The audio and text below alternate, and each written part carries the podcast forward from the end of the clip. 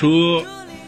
大家好，我是您的老朋友狗主播啊。上一次呢，我自己试着给您说了一期这个鬼街往事啊。那一期节目播出之后呢，啊，大家还都挺给面子，包括我们妙主播呀，还有一些我们乘客朋友啊，还都仔仔细细的听了一下。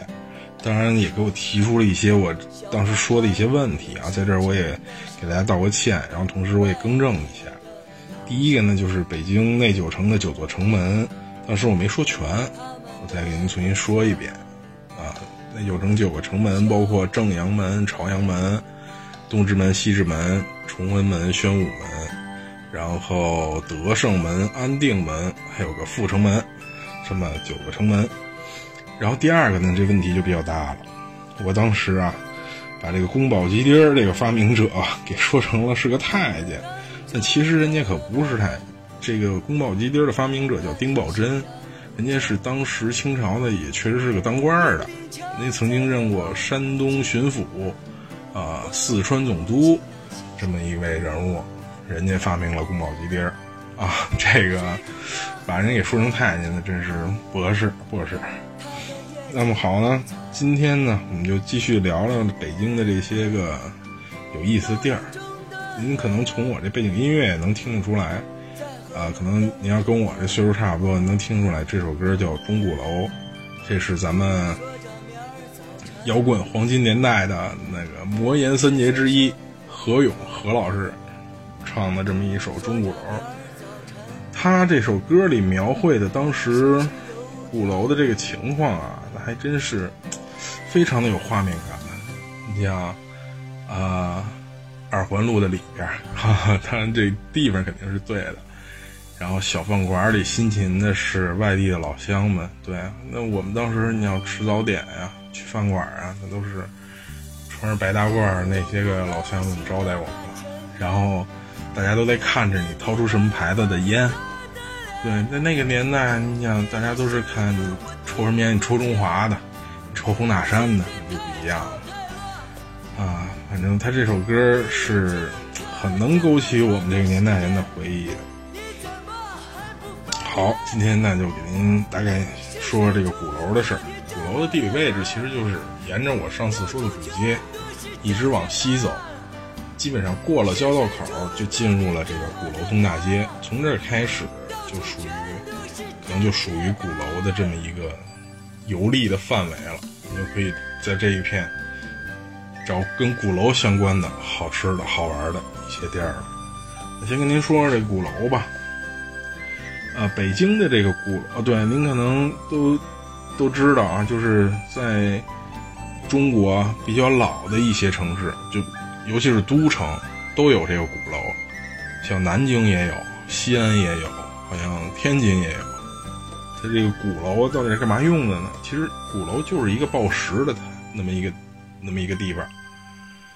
呃，在以前啊，咱们习惯于把这个现在不是二十四小时嘛，当时是分成十二个时辰，十二时辰就是什么子丑寅卯啊，然后什么申。坏了，就反正您就按那十二生肖往下算呗，啊，子丑寅卯什么的。然后鼓楼呢，就是相当于每两个小时给报一次时，大家就知道啊，现在是什么个时间了。我是该出买卖了，该出去遛鸟了，该上学了，该放学了，还是我该下雨天回家打孩子了，对吧？就这个意思。但是鼓楼的报时呢，还比较有特点。它是先快击十八下，然后再慢击十八下，这么着，快慢相间，一共反复六次，一共敲这么一百零八下，算是一次报时。你看这还挺复杂啊。然后呢，它这个鼓楼啊，现在北京的这个鼓楼，它始建呢，相当于是明朝的永乐年间了，应该是那会儿建的这么一个。鼓楼也是多灾多难，曾经啊，好像也发生过火灾。清朝的时候发生过火灾，然后后来好像乾隆又给它重建，嘉庆又给它重修，然后一直到八国联军的时候，八国联军的时候呢，还把这鼓楼里边的文物还给破坏了。但是好在这个楼保住了。然后可能就我出生那年，八四年我还记得，后来听老人说的，八四年开始国家开始重修这个鼓楼，还有钟楼啊，但是还有钟楼跟鼓楼都是相对应的，等于当时重修这个钟鼓楼，一直到呃八八年好像当做一个这么一个呃文物单位。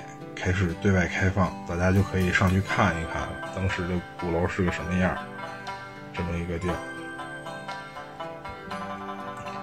那我呢？我跟这个鼓楼啊，其跟鼓楼这个地区吧，还是有这么一些个联系的。因为听我上期节目的朋友可能也知道，我曾经啊，在交道口地区曾经工作过一段时间，那应该是从零八年。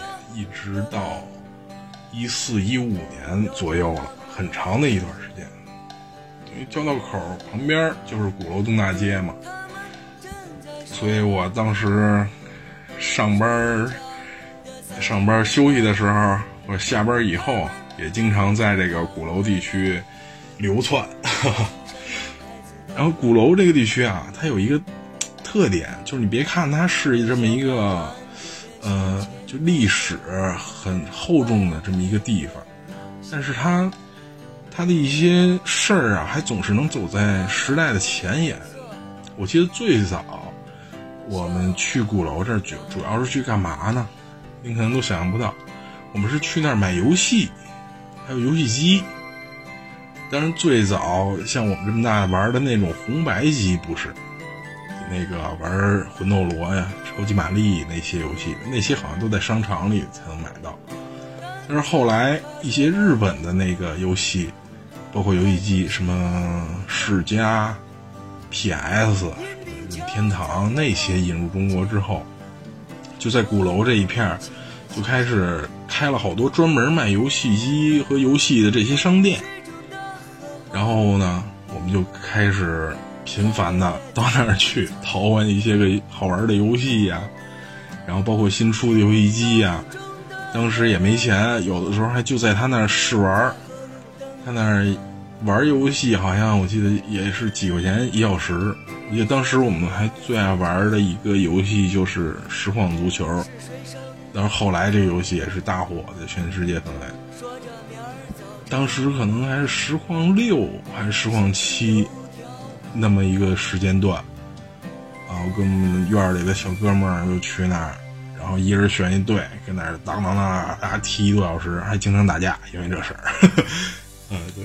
然后他那当时的游戏，我还记得有一个比较有意思是，就是你这游戏啊，回去玩一段时间，玩一段时间，你要就想我得换个新的呀，没钱怎么办呀？你可以去他那儿换。等于拿你旧的这个游戏啊，折点钱能换一个新的游戏，可能你得添点钱，这么着。当时你看那做买卖还是挺有人性的，对我们这些孩子还挺友好。当然了，那些游戏我现在回想起来，估计还是盗版的多，这个也确实不太好，应该尊重这个知识产权哈。当然，后来这些游戏店慢慢的就消沉了，因为这个热度可能也过去了。后来电脑啊、PC 呀这些东西可能慢慢的进入了呃广大的这个家庭，大家可能就开始玩电脑游戏了。包括网络后来越来越发达，大家可能就是通过网络下载呀，包括后来直接玩网游啊就比较多了，这些游戏店就生存不下去了。这是那么一个阶段，大概是在九十年代末那样一个阶段。然后在那之后呢，在鼓楼这个地区还还走在社会前面，他开了很多的乐器店。我记得当时卖吉他、卖鼓啊，还电吉他，对，都是这些摇滚乐、玩摇滚乐的，什么。呃，搞音乐的，因为九十年代那会儿曾经有一段中国摇滚的黄金期嘛，黄金年代就是包括崔健、唐朝黑豹，然后这个魔岩三杰、窦唯、张楚、何勇，都是九十年代那一段期间的嘛。在他们出来之后，虽说他们这一波人过去了，但是开始有了好多好多的那些个有音乐梦想的青年，就去鼓楼那儿去买琴，也都是有便宜的，便宜的恨不得一百块钱就能买把吉他那样。然后跟这些乐器店同时。然后我就想说到一个我当时非常喜欢混迹的这么一个场所，就叫 Live House。这个我记得呀，我是从零三零四年那会儿开始上了大学了，开始我们哥们儿就带着我说带去地儿，说那地儿啊能听现场的演出，就是不不用你等着每年去一次那个迷笛音乐节，你也能看到现场那些乐队。都挺燥的，在那儿可以 pogo，pogo 就是大家一边跳一边撞那样，就是一种年轻人抒发自己激情的一种方式啊。你可以跟那儿 pogo，跟那儿甩怎么着的，然后带我去了。当时带我去的呢，就在鼓楼东大街的一百一十一号，叫毛 Live House，M A O，这么一个地儿。这个地儿啊，我记得我第一次去的印象非常深刻。他好像就是晚上才开门，大概八点多九点的样子才进场。一进这个门啊，它只有那么一个小走道。这条小走道呢，通向他那个吧台，在这个门口拦一个桌子，桌子这就卖票。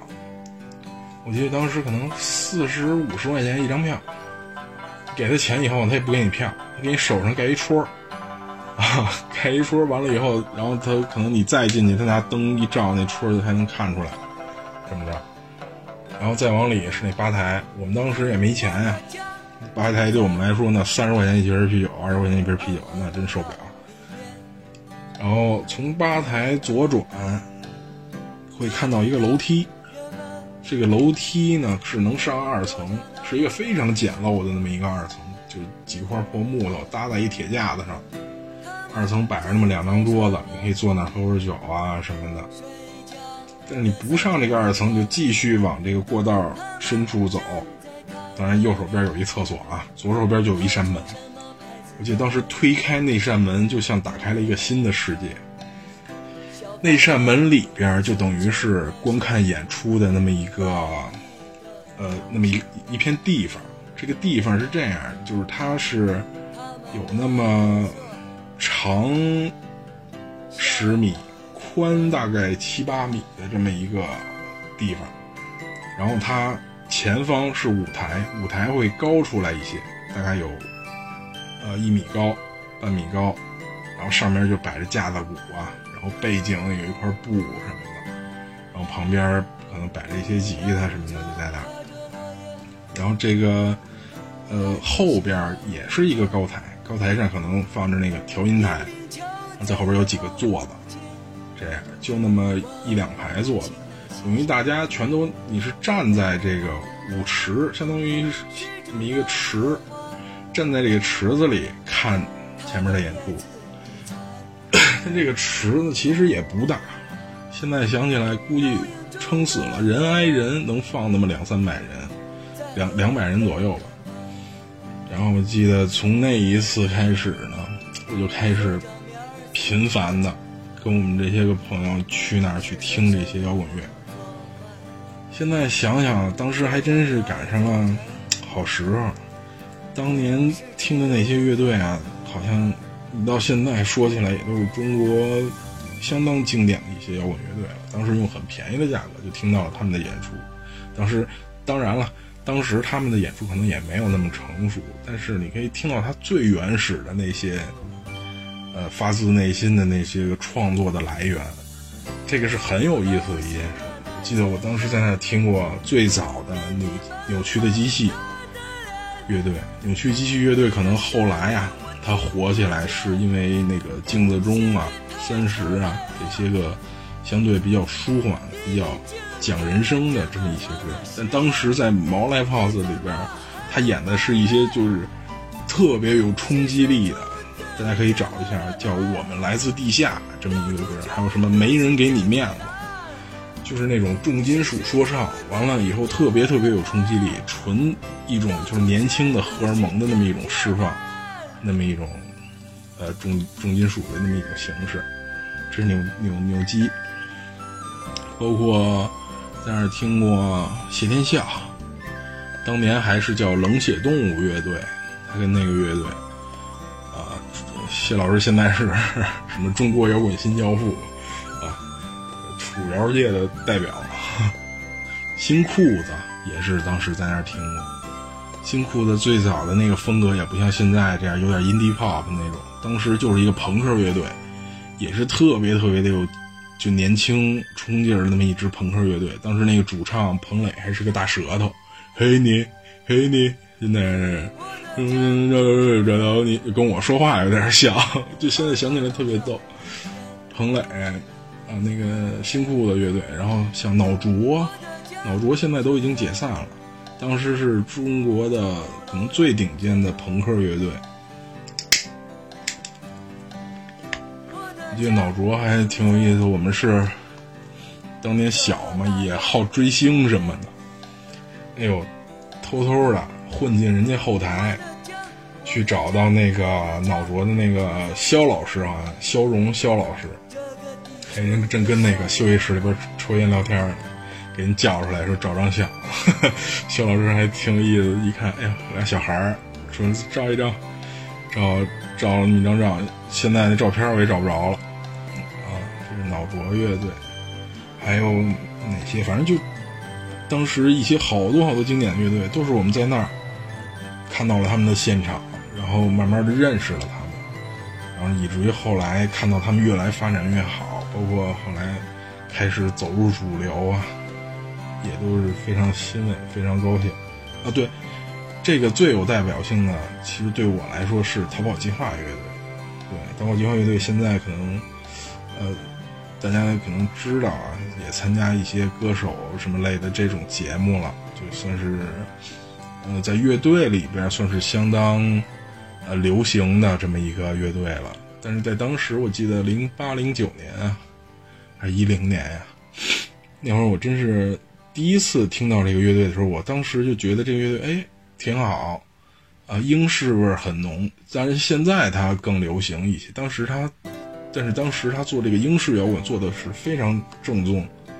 因为我个人比较喜欢英式摇滚，我非常喜欢那个绿洲乐队。Oasis，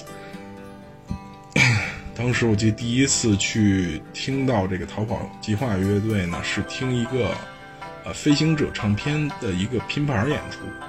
但是有很多别的乐队，但是当时逃跑计划唱的一首叫《Is Love》这么一首歌，就相当英式的这么一首歌，当时就记住了这个乐队。以至于后来呢，好像曾经有一段时间看这个演出单。啊，对，当时我们都是从毛那儿啊走的时候，我们会拿一个演出单，因为当时，呃，网络没有那么发达，没有什么公众号可以去查，去上网查。当时可能查演出呢，你得去一个什么，呃，中国摇滚什么网，去那个网站上去查。我们一般都会走的时候拿一个演出单，看看这一个月都有什么演出，然后回来一看，好，这一月啊这。今天有一个逃跑计划演出，那我就去听一下。当时非常喜欢这个乐队，然后以至于到，呃，好像一一年还是一二年有一次，我跟耿主播，这里边还有耿主播，我们正在跨年的时候，然后在耿主播家好像是喝点小酒啊什么的，然后突然就想起来，咱要不然别干喝了，去毛听个演出什么的。然后一查，嘿。正好那天是淘宝计划乐队跨年专场，然后我们就嘿二话没说我们就去了。到那儿以后啊，发现这个乐队是真火了。那个就那个两能站两百多人的那么一个小地方，已经挤进去了得有四五百人，那真是人挤人人挨人。在大冬天的，大家都已经汗流浃背，基本上热得喘不过来气儿。到最后呢，都怎样？等于是。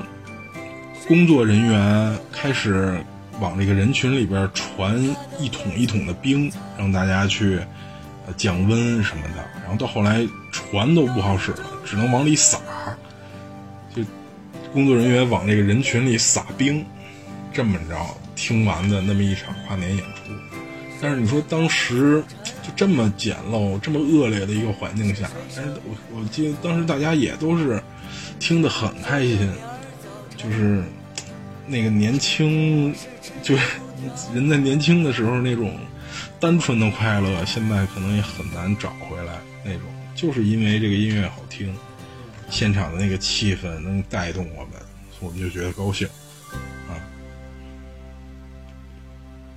那么，这个毛 live house 是当时的一个我喜欢混迹的这么一个场所。然后再往西，就在正经那个鼓楼的楼底下，呃，楼底下的靠等于靠西靠西侧的那一条街上，还有一个小酒吧，它是一个主要民谣演出的一个酒吧，现在估计也没有了，叫将进酒。这个酒吧呢，当就它的这个场地啊，比毛来外 house 还要小，因为它等于里边就是一个酒吧，连他演出的舞台都是一个很小的那么一个舞台，可能只能放一个呃普通的那么一个架子鼓，然后前面能站下一两个人这样。在这个酒吧里，我当时就是曾经听到过谁呢？一个是叫万晓利，不知道大家知道不知道？我认为他是，呃，他现在可能已经不太火了，但是我认为他是中国一个，呃，非常非常，创作能力很强的这么一个民谣歌手。大家可以去找一下，他那么几首歌，我记得有一个叫《鸟语》，这首歌我非常喜欢。然后还有一位。还有一位那个也是民谣音乐的这么一个大家，叫张伟伟。当时他是一个组合，是张伟伟和郭龙。张伟伟这个人呢，他是当时是拉手风琴，然后郭龙给他弹吉他，然后他们会配上一些口琴呀，就特别特别民谣的这么一种配置。他有一个比较有名的歌，现在也很有名，叫《米店》，大家可能。喜欢民谣的人都听过这个，然后当时还有一个比较比较混的歌叫《织毛衣》，大家可以也可以搜一下，这首歌就比较逗。然后还有一首逗的叫《李李伯伯要当红军》，李就是李伯伯要当红军，这些大家可以去找一找，这都当时非常有意思的一些歌曲。然后这是呃《将进酒》，江是那个新疆的江。然后敬酒就是喝酒嘛，敬酒。然后另外一个呢，就是算是鼓楼地区的辐射范围，但是呢，它不在鼓楼的这个主街上。就所谓鼓楼主街，就鼓楼东大街和地安门外大街，一条南北向，一条东西向，以鼓楼为一个角，这样。另外一家酒吧呢，叫江湖，这家酒吧是在东棉花胡同。东棉花胡同还有一个比较有名的叫中央戏剧学院，您可能就知道了。就中央戏剧学院的西头是在哪儿？是在那个南锣鼓巷。我说的这个江湖酒吧呢，就在东棉花胡同的东头。对，当时有这么一个酒吧，江湖酒吧就跟将进酒有点像，它也属于是比较小。这么一个小院子，我记得当时去那儿的时候，有的时候他演出是在那个一个房间里嘛，房间里坐不下，我们都得搬着小凳儿坐到院子里去听。也是曾经，就是大家都喜爱音乐的那么一个时代，那块也是很火的。但是他这的演出呢，就相对丰富一些，不光有这个民谣。也有一些流行，记得当时在那儿听过一个叫吃人乐队，这么一个乐队。当时他们有一首歌叫《阴晴》，大家可以听一下。他这个里，他这个吃人乐队的一些歌曲里啊，就是有一些就老北京的那个味儿，就是您回头查一下，应该能听得出来。就是因为他当时会在歌曲中加入一些采样。采样的可能有那个鸽子哨的声音啊，有一些就是老北京街道上的一些声音，什么叫卖声，嗯，磨磨剪子、呛菜刀什么的，类似这种声音，反正就听着非常非常亲切。尤其是有一首歌还有一些歌还比较有深意，像《阴晴》啊，有一首歌叫《痴人》，就是痴迷的痴。啊，这都是当时我的一些回忆。然后这条街上再跟您讲讲一些好吃的东西吧，因为鼓楼这个地区啊，对我来说也是一个美食聚集地。真是，就是一想什么时候馋了，想吃点好吃的了，第一个想法就是先奔鼓楼。啊，鼓楼东大街的靠东头有一家。就是我真是从上班那会儿一直吃到现在的一家店，叫齐天楼烤鸭店，但是现在改名了，叫自然门烤鸭店了。这个他改名之后呢，我们特意我还叫上妙主播，还有一些当时跟那儿上学的一些朋友，还特意去那儿又吃过一回。哎，结果发现他这虽然装修变了，门脸变了。然后什么服务员什么的也都变高级了，哎，但是他这儿的菜基本上味道还保持着原来那味道，这个也挺奇怪。您回头从那儿走可以试一下，推荐您试一下他这儿的宫保鸡丁儿。他这宫保鸡丁儿，我觉得在北京来说算是做的非常正宗，也非常好吃的。然后烤鸭也相当不错，因为我们我们上班那会儿可能。就像您知道的，天津人吃包子也不见得去狗不理，那北京人吃烤鸭呢，也不见得去全聚德，就各有各吃烤鸭的地儿。我们可能在东城那边，我们还确实都挺喜欢去这个齐天楼的。然后这是一个烤鸭店，这家店呢，当时我记得我上班的时候还跟他们老板有过一段故事啊。他们那个不知道是店长还是老板。一大哥去我们那个单位去办什么事儿，我们当时是一个窗口单位，对公的那种，等于给老百姓办事儿的。啊，他去办一些他的那个什么社会保险呀、劳劳动合同那些东西，然后当时呢正好找我去办的，我去帮他弄了一下。然后帮他解决了一些问题，然后这大哥呢就还挺感谢我，就跟我聊一下天儿，然后就问你毕业多少年？我说一两年吧。然后说你入党没有啊？你在这么一个机关单位，你得入党啊。然后我说我没有那么就是上进，就是说我非要走仕途，非要当大官什么的，我就踏踏实实干活。你像老百姓来了，能帮就帮。但是他说你这么想不对，你然后就，反正大概这过程就是他劝我劝了有半个多小时，劝我入党。当然这个我到现在可能后来我也不走这个仕途了，我也不干这个公务员了。我现在干广告嘛，我到现在为止我也还没入这个党，不是说不喜欢，反正那后来当然不干这个了确实没用了，也跟这个。老板，这个少哥，对，当时管叫少哥，现在也不知道少哥怎么样。反正要是见面，我还得跟他道个歉，说兄弟到了还是辜负了你的期望，没入上党。对，少哥可逗了，这个少哥，我记得当时去齐天楼吃饭呀，就是他除了跟那儿招待客人，当然有服务员啊。他就跟那儿指挥着服务员，他自己还跟那个柜台那儿自己摆一涮羊肉，哎，跟那儿还自己跟自己哥们儿一块儿吃着喝着，完了，人家客人问他说：“您这还有涮羊肉呢？”说，然后这少哥我们这没有，这我自己吃的。你 说哪有这么做生意的？但是他就这么弄，这这是对，这是齐天楼烤鸭店，现在叫自然门烤鸭店，然后。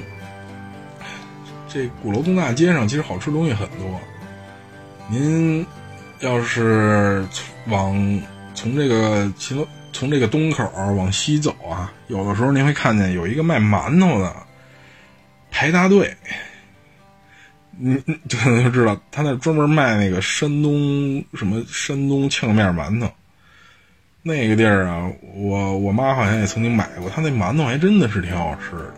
就我还不是特别爱吃馒头一人，我觉得他那馒头都挺好吃的。回头你要是赶上，可以买一下。然后再往西还有一个卖大包子的，也是山东那边的，叫什么烟台大包。我第一次跟那儿买一个包子，我都惊了，那哪是包子呀？那简直就是包子皮儿里加了一道菜呀！你知道他这包子有什么馅儿的？有什么扁豆排骨馅儿的，香菇肉丁馅儿的，什么反正就类似这种鱼香肉丝馅儿什么的，就是他那个整个一个包子呀，我估计一顿饭吃一个就够了。大包子里边包着排骨，什么大肉丁儿什么的，也挺多实。然后再哦对，然后再靠近。鼓楼那边呢，就有一个店，可能就是全国闻名了，是一个老北京的小吃，是什么呢？就是姚记炒肝店。这家店我也算是见证了它的一步一步的、一步一步的成长。最早这个店呀，是在鼓楼旁边的小胡同的一个半临街的一个门脸儿。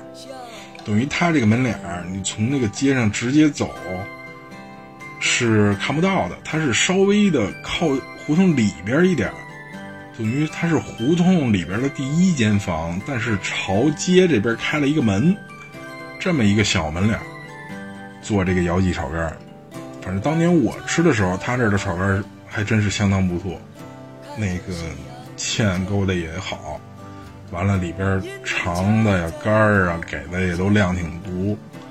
完了，咸淡也都合适，尤其是他那个蒜，弄的也正经是一半熟蒜一半生蒜。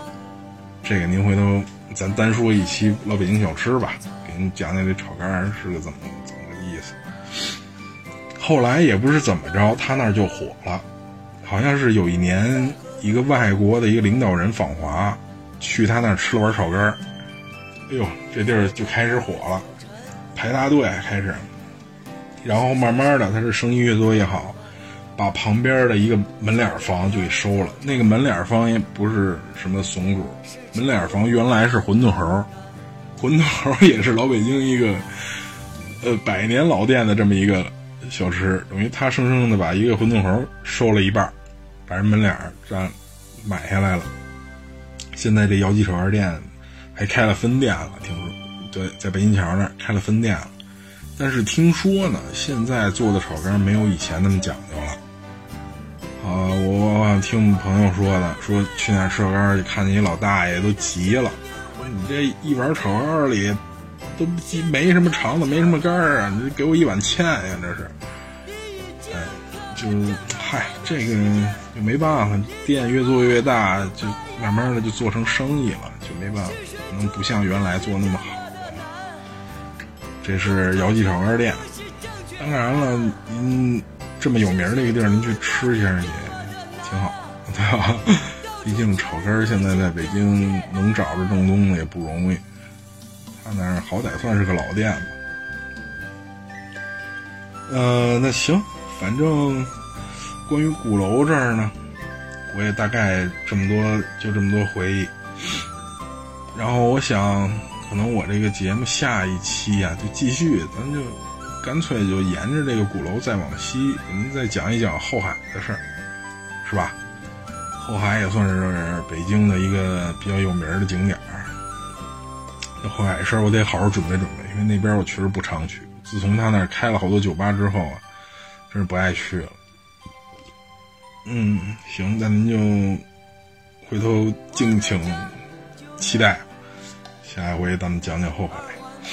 嗯，行。然后那现在您说一下我们收听方式啊。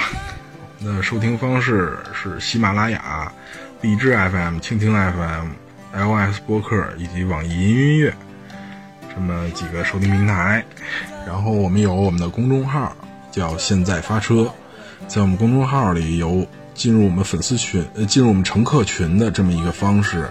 您可以到时候进我们乘客司机云云雨雨这么一个群，可以在群里跟我们主播们、乘客们大家一起多交流啊，多聊天，也可以给我们提意见啊。这样行，希望您还能喜欢我们这期节目。